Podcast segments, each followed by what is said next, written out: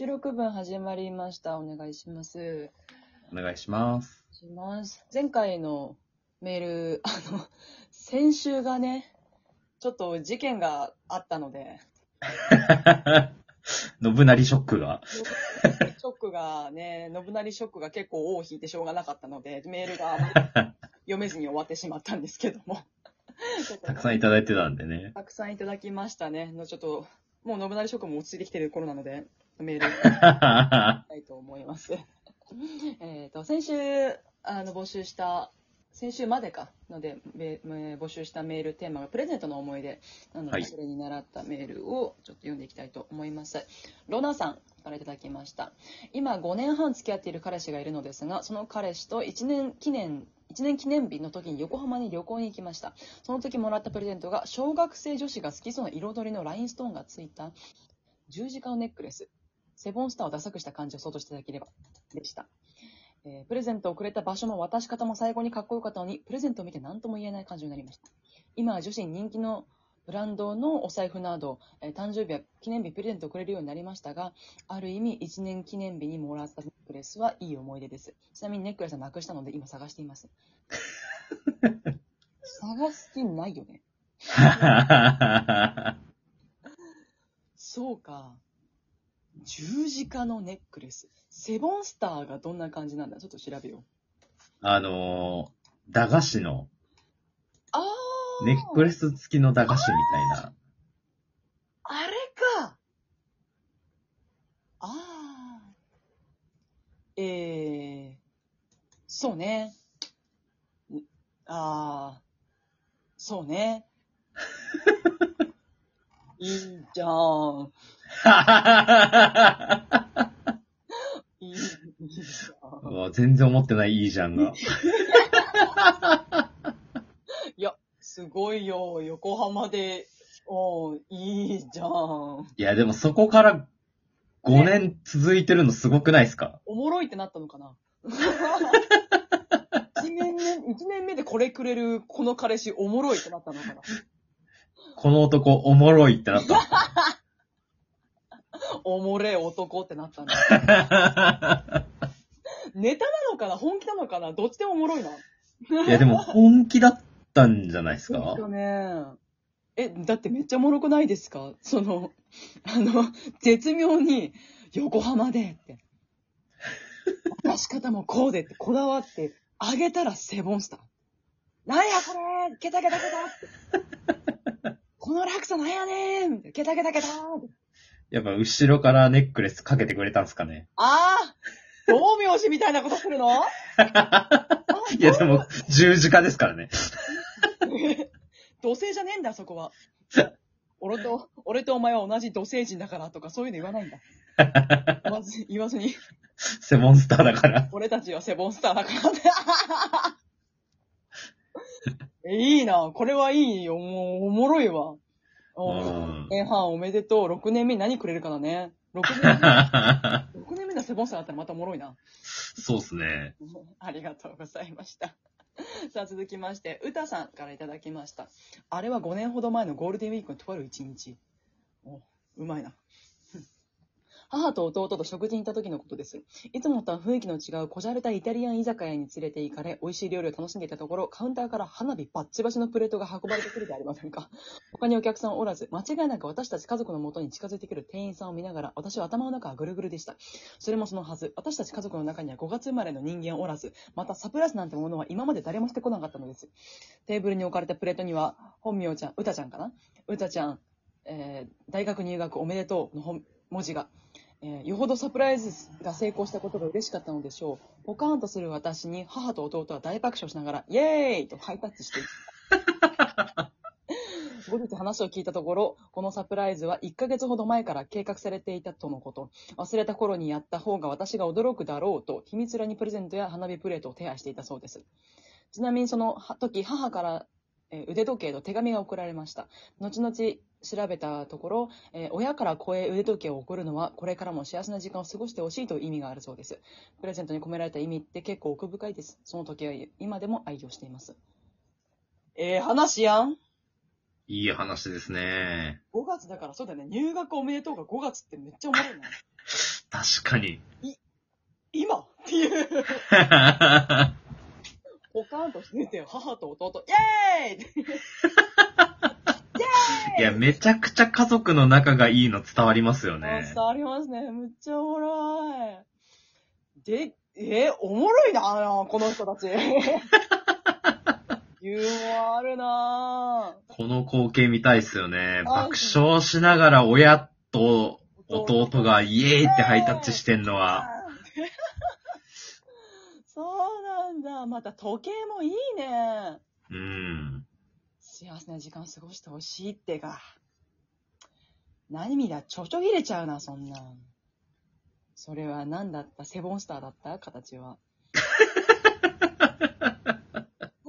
ラインスタンついてた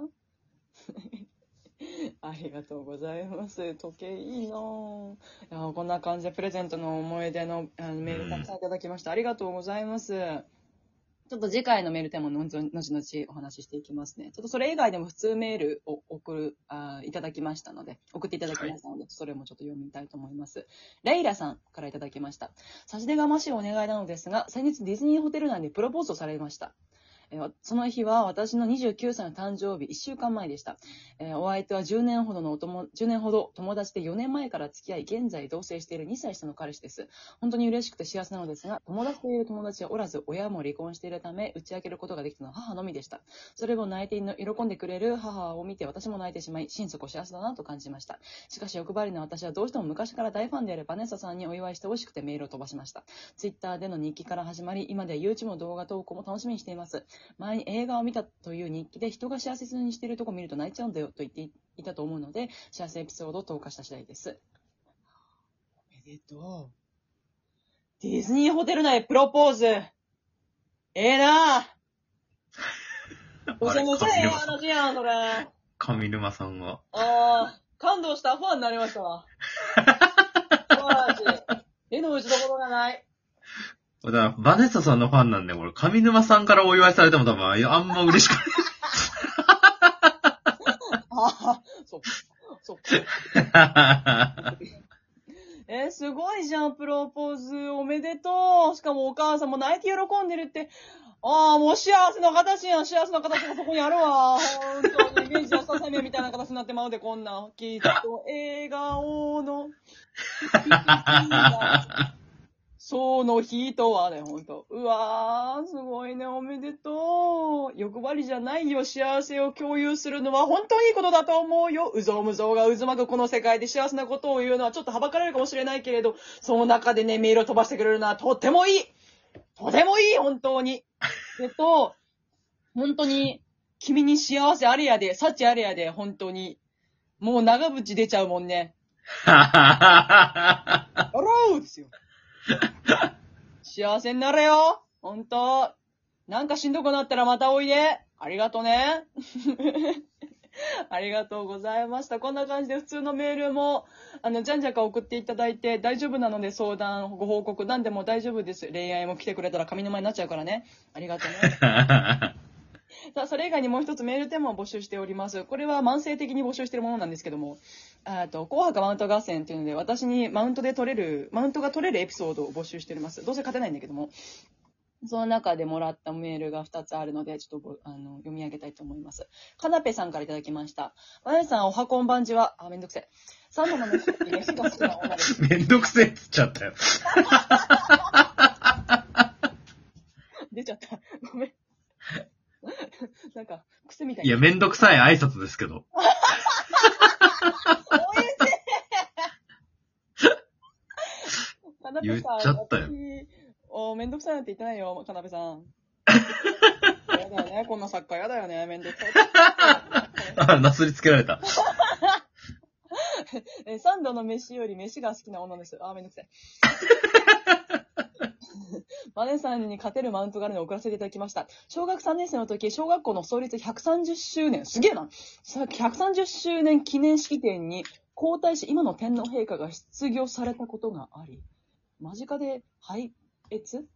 拝見？そうですね、拝謁。拝謁したことがあります。学校に皇太子が来るなんて絶対バンさん体験したことがないだろうと思います。絶対勝てる自信があります。これで負けたら手直してきます。バンさん、バトルしようぜ えっと、全体的にめんどくささが滲み出た文章。めんどくせえからもうこれはええわ。今の天皇陛下の話でもう、なんか腹いっぱいや。やっぱ三度の飯より飯が好きな女だからね、もうすでに腹いっぱいだからもすごい山盛りのメールでしたね。う、もうアメフト部も結構うふってなる量だったね。ありがとう。でもメールくれてありがとう。めんどくさいなと思ったけどありがとう。続きまして、さくこさん。さくこさんいただきました。まねさん唯一勝てる女の子と私なんですが、あ、こいつめんどくせえな。えー、6月19日の生配信寝坊しましたよね。ラジオトーク、15分遅れなんで正直甘すぎます。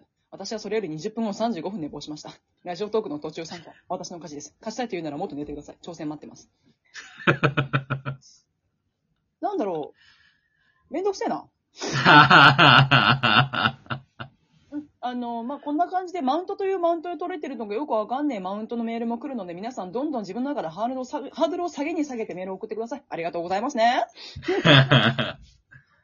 こんな感じでメールたくさんありがとうございました。次回のメールテーマ、ここで発表したいと思います。次回のメールテーマは、記憶が飛んだ話です。えー何か、その、ええーと、エンタメを見たときに熱狂的に見てる人は結構記憶が飛ぶことあると思うんですけど、それ以外にもお酒を飲んで忘れちゃったとか、あとはあまりにも感動して、その飯を食ったとか、何かを、を体験して忘れちゃった。あまり、感動のあまりっていうのも、その、広く、救急車うるせえな、今喋ってっから。広く、広い意味で記憶を飛んだ話を募集しておりますので、よろしければ、えっ、と、ラジオトークのアプリを持っている方は、ギフトを送るか質問を送るの欄から、もしくはメールアドレス、バネサ .hossa.radiotalk.jp までお送りください。はい。中の生配信で、それを読み上げたいと思いますので、ぜひともよろしくお願いいたします。ありがとうございます。また来週お会いしましょう。